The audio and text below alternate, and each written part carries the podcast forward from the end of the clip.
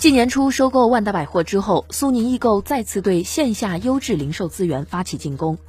昨天晚上，苏宁易购发布公告称，公司全资子公司苏宁国际拟出资四十八亿元收购家乐福中国百分之八十的股份。本次交易完成后，苏宁易购将成为家乐福中国控股股东，家乐福集团持股比例降至百分之二十。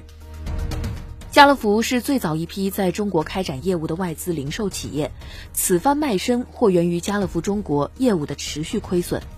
数据显示，家乐福中国近年来不论是资产还是营收均出现了萎缩。二零一八年，其营业收入、营业利润、归母净利润均较有明显的下滑，其中二零一八年营业利润相较于二零一七年下滑近百分之六十一。苏宁快销集团总裁卞农表示，收购家乐福中国是完善苏宁在大快消品类 O2O 的布局。苏宁看重家乐福的供应链能力，未来会对家乐福门店进行数字化的改造。在此之前，阿里入股大润发，沃尔玛选择了与腾讯合作，不少大型的零售商超都找到了互联网靠山。界面财经大事件，了解全球财经要闻，欢迎下载界面新闻 App。在音频频道收听更多精彩内容。